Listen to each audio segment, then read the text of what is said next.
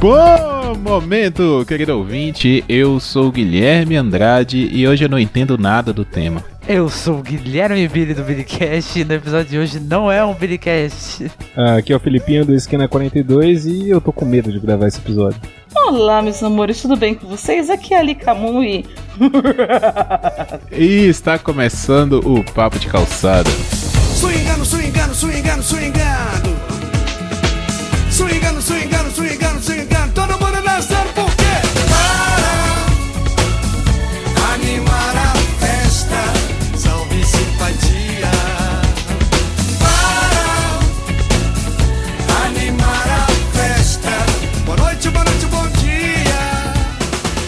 Bom, pessoal, vamos lá que hoje tem um tema até bastante legal aí, difundido, né? é um gênero. Nós vamos pela primeira vez no Papo de Calçada falar sobre um gênero. Quem sabe não voltamos a falar de outros aí. A gente tá dando uma roubadinha na, na, no jogo aqui da, da equipe do Papo de Calçada, porque o nosso podcast especializado em cinema, em séries, é o TV na Calçada mas é, a gente vai falar de um gênero geral, né? Vamos falar de literatura até nesse primeiro episódio.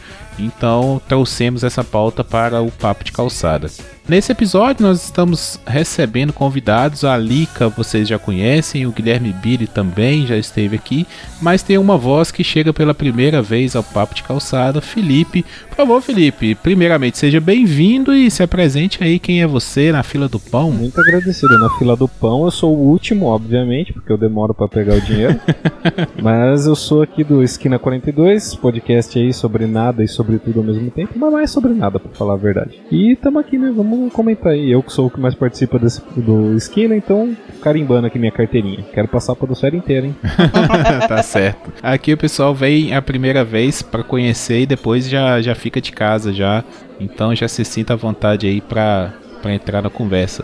É, pessoal, vamos lá. Essa, essa pauta surgiu de uma conversa minha com o Guilherme Billy, né? O Billy tá sempre sugerindo pautas para o Papo de Calçada e, e na medida do possível a gente atende, né? É, ele é um ouvinte honorário aí nosso. Então, vamos falar um pouquinho de terror. Trouxemos os especialistas, como eu disse, eu não sou muito entendedor do gênero, nunca, assim, eu, na verdade, eu sou um cagão, eu sinto medo, eu sinto susto por qualquer coisa, então eu sempre evitei é, assistir filmes de terror.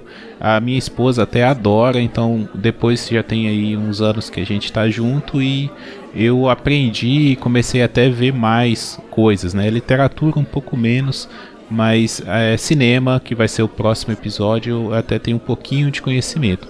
E aí, gente, vamos lá. É, Vamos. Quem gostaria de começar aí? Vamos falar um pouquinho de literatura. Acho que é bom seria explicar o que, que é terror, né? De onde que veio, o que, que significa. Vai, Lica. A Lica que é a professora aí, explica para nós. Deixando claro que eu não sou professora de literatura, tá? Sou professora de linguística.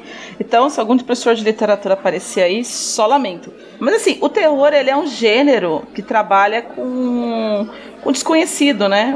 Basicamente ele surge com, com essa função de trabalhar o desconhecido, de trabalhar o inexplicável, entendeu? E o, su o susto mesmo, ele não vai surgir tanto na literatura, ele vai surgir, a atenção ela é construída por meio de palavras. O que você vai ter depois no susto, é que a gente vai falar mais para frente, quando a gente vai para o cinema, para os próprios áudios, né, que a gente vai ter depois, mas dentro da literatura, o terror ele é, ele, ele é construído a partir da tensão na escritura das palavras. Então é o gênero do terror, ele é um gênero que causa estranhamento, que causa medo, que causa asco. Eu acho que é o desconforto, né? Tirar o personagem do desconforto. Gera uma certa catarse também no, no leitor, no, no autor assim, você vai estar trabalhando com terror, basicamente. Terror é, o, é aquilo que causa terror. É, né? o que é o gênero terror, né? Existe alguma diferença de terror para o horror? É, pelo que eu sei, o horror é aquele terror é incompreensível, sobrenatural, né? Então a gente vê, por exemplo, que é, Lovecraft bastante, né? Aquele bicho com os bichos que são é, interplanetários, ou que, sei lá, algum ser vindo de outro lugar que você não sabe de onde que é. Pelo que eu entendi era isso, né? Vários contos de terror e horror. E veio mais depois do horror, né? O, mais depois do terror. O terror era bem explorado antigamente nos livros mesmo. Algumas pessoas elas, elas especificam o terror do horror, dizendo que enquanto um né, trabalha com o medo em si, da, forma mais simples, o outro gera o asco, gera o desespero, mas basicamente muitos é, não, não fazem exatamente essa divisão, né, de propriamente dita. E muitos filmes e muitas histórias, elas não são separadas. Você vai passar, você vai perspassar, ora pelo sentimento do horror, ora pelo sentimento do terror dentro da ora pelo sentimento do suspense dentro do, da construção do, da narrativa mesmo, né? Então, acho que eu, eu sou um pouco. É, eu, como linguista, tenho um pouco de problema em ficar falando assim: olha, esse aqui é assim. Porque os gêneros textuais, eles não são estanques, eles, eles se misturam no caminho. Existem preponderâncias de A ou B. Mas é difícil você escrever um texto inteiro só sem, sem mexer nas estruturas, entendeu? Fazer mesclagens de outros gêneros. É, isso é um pouco. Eu tenho um pouco de preocupação com isso. A galera do, da literatura faz isso, porque eu já comecei pedindo desculpa, porque eu não concordo. Mas tudo bem, né? Foi mal aí, galera. Da próxima vez, se apresentem pra falar. E na questão da, da- das referências, né? As referências de vocês no, no terror literário, assim. Vocês chegaram a ler muito? Como é que O é? pior, eu, ó, eu sei quem lê pra caramba aqui é o Felipe e a Lika, provavelmente, mas eu não sou muito da leitura. Eu nunca lia contos de terror mesmo, eu lia mais fantasia. Só agora que eu comecei a explorar mais, é, eu tô achando muito brabo, que foi o Lovecraft. Por enquanto, a única coisa que eu sei de terror, assim. E é um negócio assim, cara, que ele é mais horror, né? E me dá um calafrio porque ele fala assim, que a gente tem o terror e o terror do desconhecido, né? Que a gente não sabe o que, que tá ali e aquilo tá sempre à espreita e uma hora vai chegar perto da gente, a gente não sabe. Eles geram toda essa tensão, e como a Lika falou. Na, mas em cinema que isso é explorado melhor, né? Tem até aquele vídeo lá da bomba explicando certinho, mas acho que o Felipe que lê mais aí. É, li muito livro, né, de terror, muito, principalmente muito conto. Não li muito romance de terror porque tem pouco, né, novelas, como se dizem, novels, romances. Que quem faz mais isso é o Stephen King. Li muito livro do Stephen King, gosto bastante, mas principalmente os mais famosinhos, os mais maiores dele, por assim dizer, os mais grossos. É, li muito Edgar Allan Poe também, gosto bastante dos contos dele, principalmente dos poemas dele. E ultimamente o que eu tenho lido mais é Lovecraft também. É o que, putz, se eu não tiver a coleção completa dele, eu não sei o que, o que é a coleção completa dele, porque puta que pariu, eu tenho tudo aqui, possível. Eu fiz um clubinho do livro onde eu tô lendo um conto por dia, Felipe. Eu te chamei pra entrar nele ou não? Acho que não, cara. Depois eu você te mando, então. Então, é, e o que legal que o Felipe citou, Lovecraft é mais século XIX, Alan Poe é mais século XVIII, e Stephen King é contemporâneo, né? Tanto que as Exatamente. obras dele estão virando tudo filme hoje em dia, It, né? Mas ele escreveu muita coisa, né, o Stephen King. O cara é um workaholic louco, né, cara? Ele não para de trabalhar, ele faz tipo 30 páginas por dia. O cara é doente. Ele né? ainda escreve? Escreve, meu, não para de escrever, todo dia escrevendo. Fiquei em dúvida agora, quantos livros será que ele já escreveu? Eu tô ligado Ah, que tem caralho. muito, muito, É assim. que, tipo, ele lança muito livro com pseudônimo, não com o nome dele. Porque, tipo, ele quer ver se vende, mesmo sem ter o nome dele. Porque ele fica tímido pra es esconde o que ele escreve. Eu escrevi Exatamente. demais, eu acho que tô passando, vou esconder um pouco. Eles tudo tem uma cara de estranha, né, o Alan Poe. Eu tenho, uma, eu tenho uma teoria, cara. O artista já não é uma pessoa normal. A pessoa que escolhe o terror, ele é menos normal um Total. pouquinho. entendeu? Eu, assim, tipo, comecei a, a minha vida literária. num- eu tive. Con, o meu primeiro contato com a literatura de terror foi muito novinha, com 9 anos. Eu peguei um conto do Gato Preto pra ler. E eu fiquei completamente Nossa, apaixonada. lindo. E aí eu tive contato com a Mary Shelley, né? E o Bram Stoker. E eu era menina ainda, tava, tinha saído daquela entrevista com o vampiro na época. É, e eu fiquei muito viciada nisso. E aí fui apresentada ao Lovecraft. E aí eu me perdi de vez, eu não tenho mais nenhum tipo de salvação. Porque eu, hoje em dia sou escritora de contos de terror também. Eu sou apaixonada. Assim. Eu gosto de Stephen King pra caramba. Só que eu, eu acho que ele tem um pequeno probleminha pra encerrar as histórias dele. Mas, o- mas o resto é tão legal Totalmente. que eu meio que esqueço que o fim vai ser uma merda, entendeu? Porque o, o caminho é muito bom. ele, ele faz umas coisas legais. É, Agora, até ter piada disso, né, no último It. pior, né? Mas assim, o próprio Edgar Allan Poe, ele dá uma aula de como é que se encerra um conto, né? Como é que se encerra um livro. Que pariu. Totalmente. Ele é maravilhoso. É uma retroalimentação do caramba, né? Lovecraft leu Alan Poe e começou a escrever. Até hoje em dia a gente tá lendo esses caras e continuando escrevendo, né? Não, e você não consegue parar de ouvir. Você não consegue parar de ler. O bom da- do dos contos, principalmente o Edgar, que são contos, a maior parte, você tá sempre lendo e ele sempre vai te dar o mesmo efeito é incrível. O Coração Denunciador, né, que eu acho que o pessoal... Nossa, esse conto é lindo, meu Deus do céu. Cara, você, você fecha os... Não dá pra você ler e fechar os olhos, mas imagina você fecha os olhos e lembra do final do conto. Um audiolivro, no caso. É, do, do, do livro, né? Você não pode fechar o olho e ler ao mesmo tempo, mas assim, fecha o olho depois que você leu e pensa na cena. Como seria, né? Eu já. Eu não sou mais, mas fui atriz. Imagina a cena sendo construída daquele cara desesperado, com aquele barulho do coração batendo na cabeça dele, a ponto dele arrancar com os dedos. Imagina estourando as unhas dele, quando ele arrancou com tudo, o taco do chão, para pegar o sangue, o coração ensanguentado na mão e levantar assim. Olha só, eu tô vendo. É assim que eu leio os contos de terror. o sangue escorrendo e ele gritando que ele era culpado e que tira, fizessem aquele coração parar de bater, cara. E eu fico, meu Deus. Olha, eu dei spoiler do fim de um conto, mas é de um conto do século XIX, então, por favor, tá? Não, não é spoiler. Não é nem spoiler. Ó, ah, eu não li o nome do conto, então eu vou chegar nele e eu não vou saber qual que é, então É o Coração Delator, já Não falei. fala, já seu Tomou spoiler, corno. já era. Mas não importa, porque o conto inteiro ele é maravilhoso. Ele é tão bom. Não, não interessa, você vai ler outras vezes. É um É, muito bom. psicológico incrível. Isso. O Lovecraft tem um negócio que. Quando eu tô lendo ele, eu sei que no final vai ter alguma coisa que vai ser muito louco. Mas isso é que você tá falando, Lica. Esse, é- esse é o da hora do livro que ele sempre tem que expressar alguma coisa diretamente tipo, para o leitor, né? Tenta. Sempre tá escrevendo alguma coisa, descrevendo o cenário, descrevendo a sensação do cara. E dependendo de, da mente de cada pessoa, é um cenário diferente, é um tipo de visão diferente, é um ponto de vista diferente. E dá pra gerar umas coisas muito loucas. Então ele omite informações de alguns seres ou lugares. Daí, tipo, dependendo de como você imagina uma casa, é, pode mudar tudo o que você acha daquele lugar.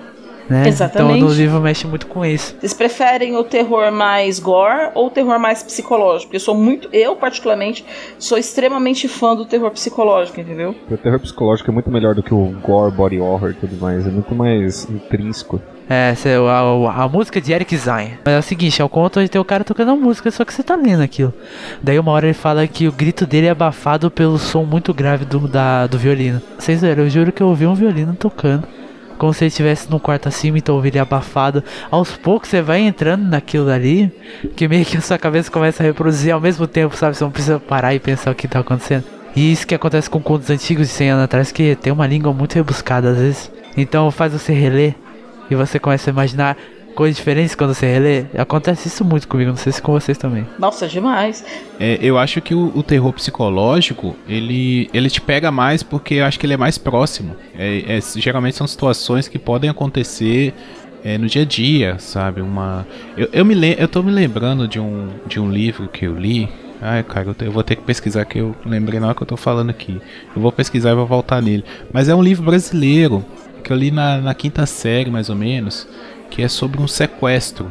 E cara, aquilo me deixou tão assim. Coisa, eu lembro que eu tava viajando quando, quando eu li esse livro, foi durante uma viagem, e eu ficava tenso, sabe? O autor ele, ele entrava dentro da mente da menina sequestrada, sabe? Então você ficava naquela apreensão, assim. Eu lembro que eu lia e eu ficava até um pouco nervoso, assim, para saber o que, que vai, vai acontecer. Até do, do, de eu não gostar muito de, de terror é porque eu fico realmente tenso, sabe? Eu, sei lá, eu entro na, na, na história, assim. É literatura, mas não é, mas não é terror. Eu sempre comento quando eu li as crônicas de Gelo e Fogo, eu tava na, naqueles capítulos da muralha, eu sentia frio, sabe? Assim, dá aquela sensação. Você lembra do inverno, como é que é o frio. Então, o terror psicológico, por ele ser bem próximo, né? Geralmente ele trata de um trauma ou do- de um de um medo instantâneo, sabe? Uma reviravolta que, que te deixa mais apreensivo. O medo do desconhecido dá muito mais cagaço, gente, do que necessariamente você fugir de uma pessoa que tá com uma faca. Eu acho, pelo menos. Porque você tá vendo a Não, faca é. ali. O problema é quando você não vê aquele filme. Vocês já chegaram a assistir esse filme que saiu agora? A gente vai falar depois, mas é só o conceito, tá? Que é aquele ah, o Homem Invisível. É só, só fica com a imagem pro pessoal ouvir. A gente vai falar na próxima parte, mas você imagina o cagaço de você saber que tem algo ali, mas você não sabe onde tá. Isso pode ser na tua mente, isso pode ser um fantasma, isso pode ser um homem visível, mas você um vírus. Porque ó, um dos contos mais legais, vamos ficando, ficando ainda no, no Lampou, é a Máscara da Morte Rubra, Nossa, caralho, esse conto é lindo. que faz um- uma coisa em cima da peste negra. Então você tem lá os ricos dentro de um lugar e a, e a máscara e a morte entra com uma máscara nesse baile, entendeu? É, é muito legal esse conto. E você não tem o que fazer quando você não tem o, inevi o inevitável. Né? O inevitável, ele é ine o inevitável. Lembra que eu escrevi o conto lá pro, pro Desleituras do, do Teatro Escrito Pensador Louco, a gente fez aquela coletânea, escrevi o conto. Falta de controle, né? É, o inevitável. Cara, o inevitável é terrível, porque você não tem o que fazer. Você perde, exatamente, você perdeu totalmente o controle. Você não tem o que decidir não tá nas suas mãos. E isso dá muito medo. É, brincar com aquilo que você já sabe que é concreto na sua cabeça e tirar dali é um negócio muito assustador, né? Tipo, o cara vai olhar pela janela e imagina ver uma cidade cinda, cintilante. Ele vê um vazio infinito, ele sente como se a vida dele não fosse nada diante daquilo. Isso é muito Lovecraft. Exatamente. É, é quando Eric Zayn. Nesse exemplo que você deu, Lika, tipo, de uma pessoa correndo atrás de você com uma faca, tipo, é um, é um medo que você tem físico, né? De você se ferir e tudo mais. Isso. Mas o, o terror psicológico é uma coisa que você não sabe como aquilo pode te machucar, como aquilo pode acabar com a sua sanidade ou com o que você é.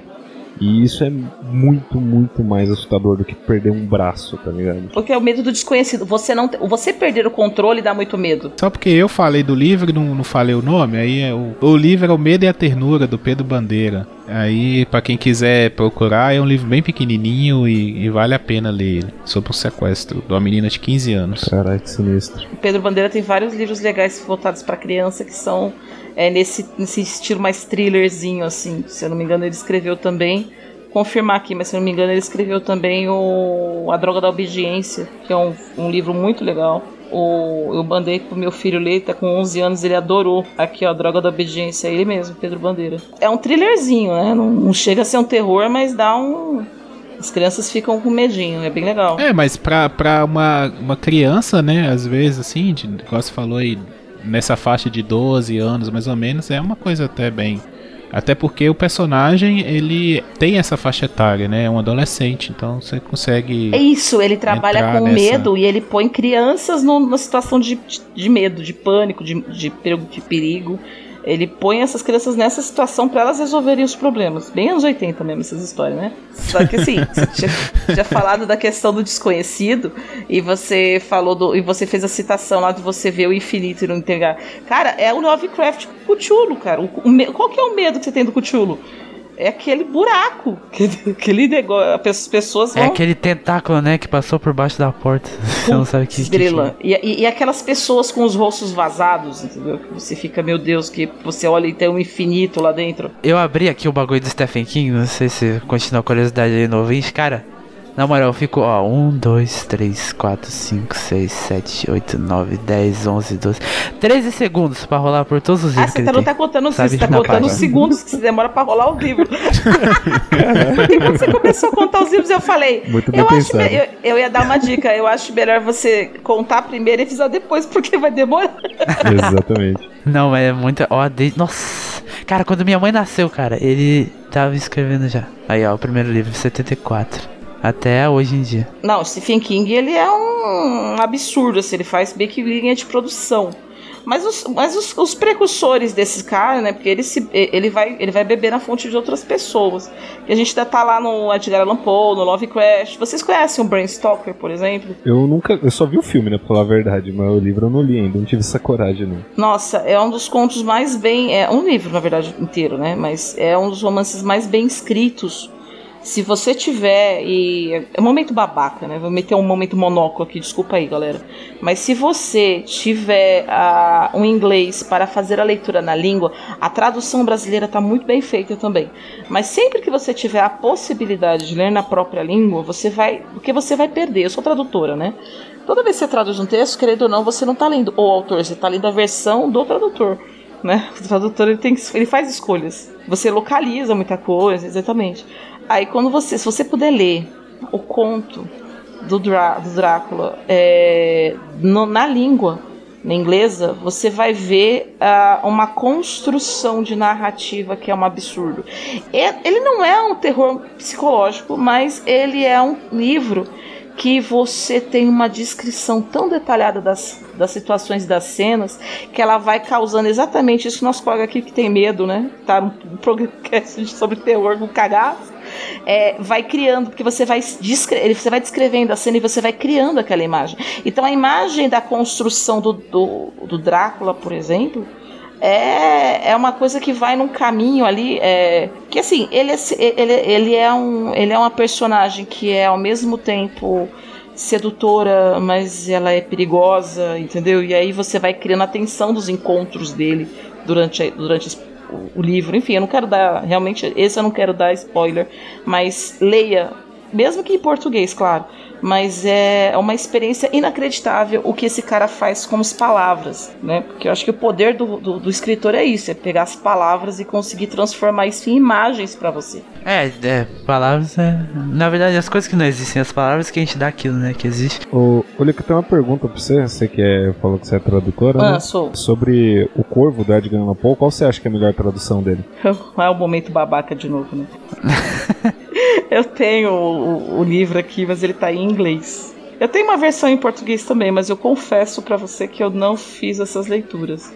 Eu uso na já usei na sala de aula uma versão do Estado, mas eu realmente que o Estado forneceu pra gente quando eu dava aula na rede, mas eu nunca me preocupei em, em ver qual que é, quem era o tradutor daquela versão.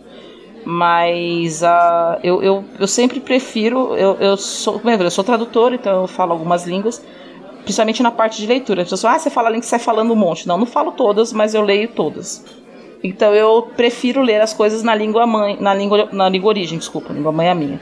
Na língua de origem, porque eu tenho essa ideia, porque eu tenho justamente essa ideia e também isso me ajuda no meu próprio trabalho, né? Que você acaba tendo visões, acaba vendo versões, etc. Então, assim, eu não sei te dizer, porque eu justamente tenho essa mania de não ler as coisas na língua traduzida, assim. Eu prefiro não fazer isso. Então, não sei te dizer, tanto que eu tive que olhar aqui como é que era o nome do conto em português, porque eu lembro dele como Telltale. A língua muda com o tempo também, né? Se você ler um negócio Sim. antigo, é totalmente diferente de você ler uma conta de hoje em dia. Com Isso que eu certeza. acho difícil, né? Você aprende o inglês num cursinho de inglês, aí pela internet você vai ler o Drácula, você vê umas palavras muito difíceis, provavelmente, né? É Tanto que, por isso que eu acho esse, o- a coletânea que eu tô lendo do Lovecraft muito boa, que o cara localizou muitíssimo bem, muitíssimo bem. Eu tava comparando com as versões em inglês assim, e o cara, não sei como, da onde que ele conseguiu tirar a palavra em português pra explicar o que, que é aquele em inglês, sabe? Achei muito maneiro. Você estava falando aí de eh, imaginar e quebrar a perspectiva do cara que tá imaginando o leitor, né? Um cara que faz isso muito bem, que eu ajudo, o áudio ajuda muito nisso, né?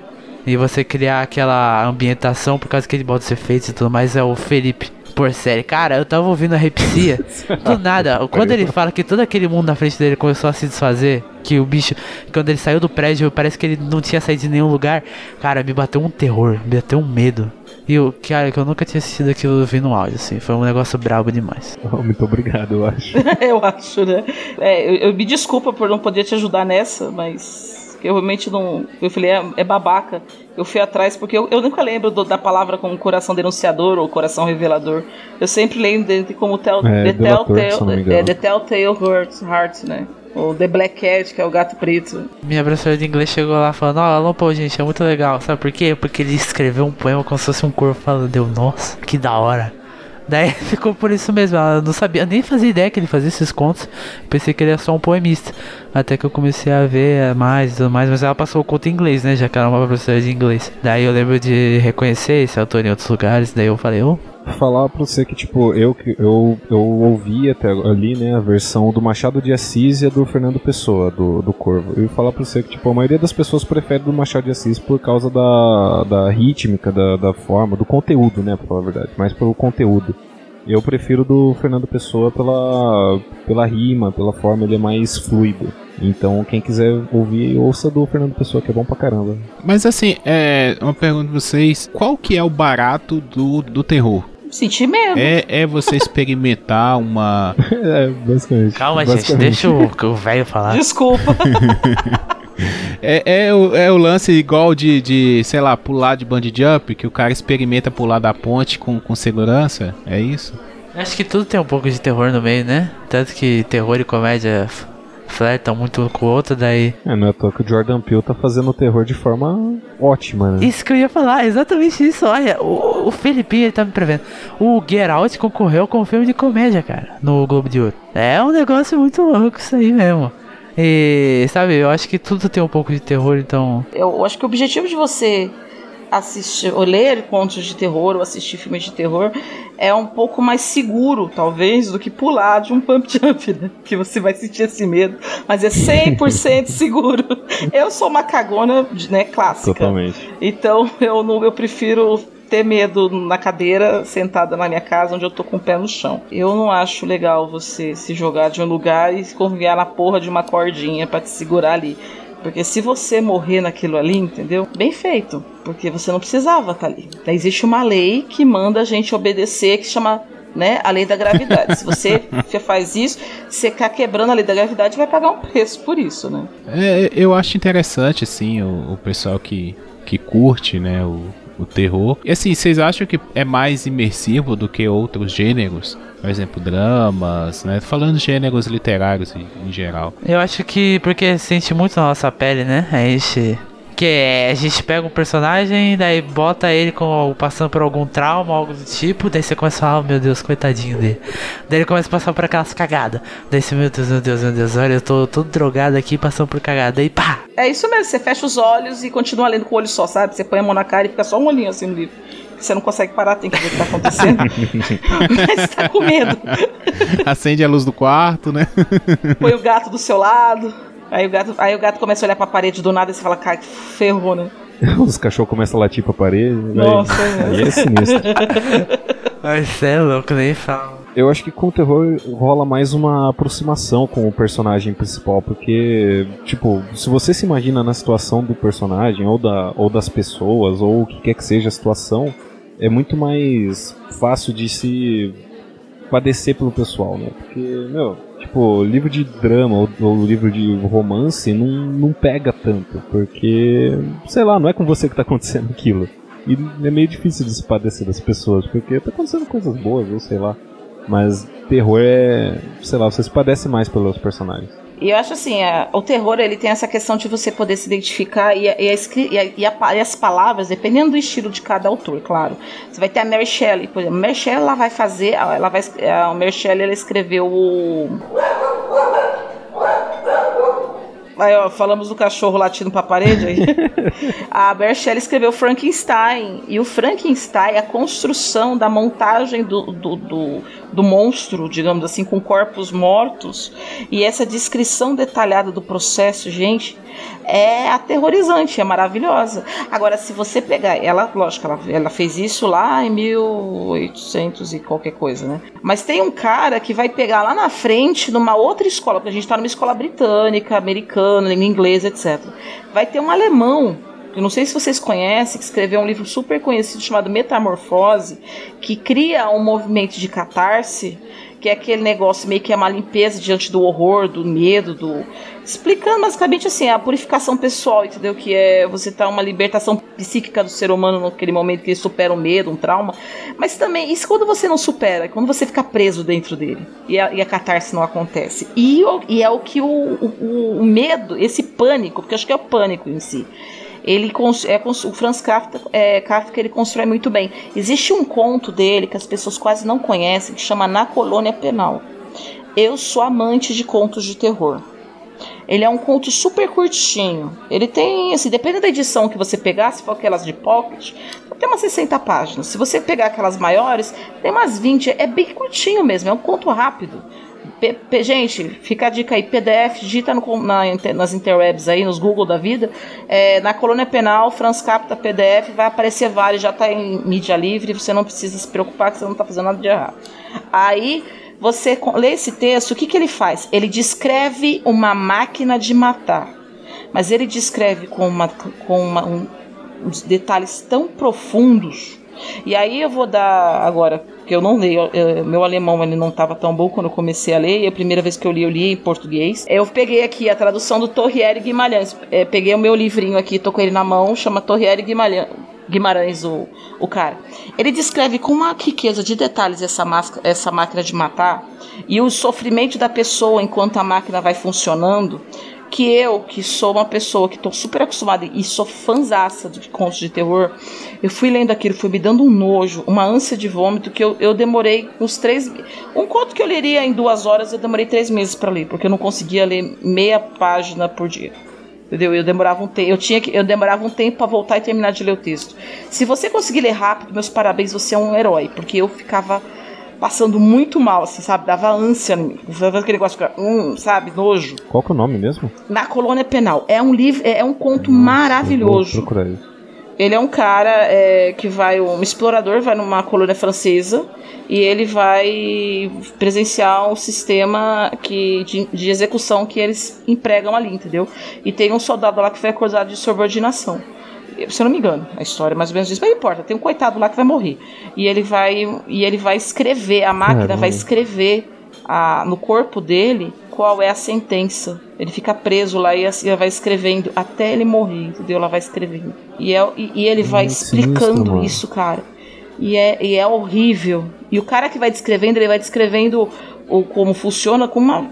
Um, sabe, um whatever, assim, tipo, tanto faz.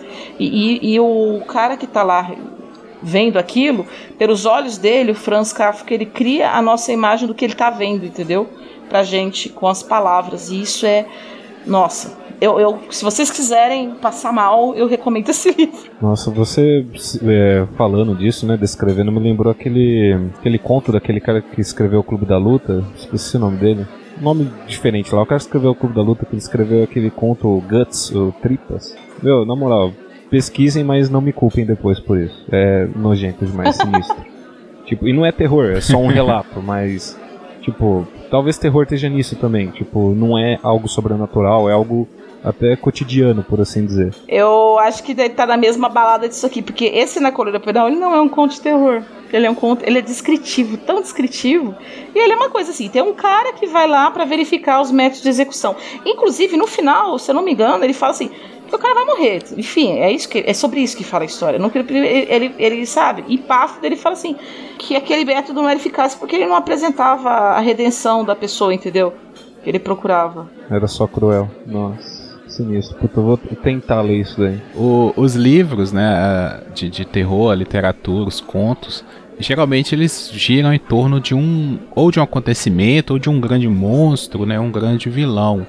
Eh, vocês conseguem se identificar se há uma característica necessária, algo que, que junte assim para falar assim, ah, um grande monstro precisa ter isso. Por exemplo, eu já ouvi pessoas falando que o monstro ele não pode ser revelado, sabe? Quando o monstro fica oculto, é, ele gera mais medo, né? Porque o, o, o incerto ele vai gerar mais medo. É quando você vê a cara do, do monstro, meio que perde aque, aquela coisa, aquela aura por trás dele. É, até já pro lado da- das religiões, aí, espiritualidade, tem gente que acredita que se você. Isso na vida real, claro. Se você. Se uma pessoa estiver possuída por um demônio, até o, o- aquele filme lá que a gente vai falar depois do Invocação do Mal, ele fala isso lá, né? Ah, se você souber o nome do demônio, você domina ele, né? Você tem um poder sobre ele. Vocês acreditam que existe alguma característica que, que faça esses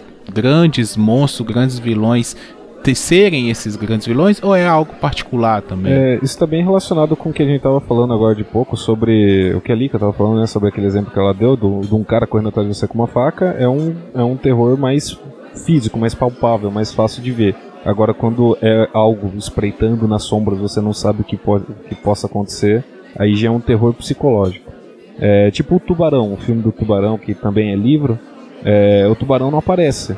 Nunca, por, também por questão orçamentária também, mas tipo, foi o que fez o, o filme ficar mais, mais assustador, o pessoal lembrar mais dele também, porque se mostrasse Tubarão, ninguém mais ia querer ver esse filme na vida. Eles usavam a música, né? Pra gerar a atenção dele tá chegando. Também. É, esses recursos. Mas eu acho que isso é mais uma questão pessoal também, vai muito de cada um, é bem Eu acho que também vai de você, de você. Quem gosta do gênero, ele gosta do gênero, né?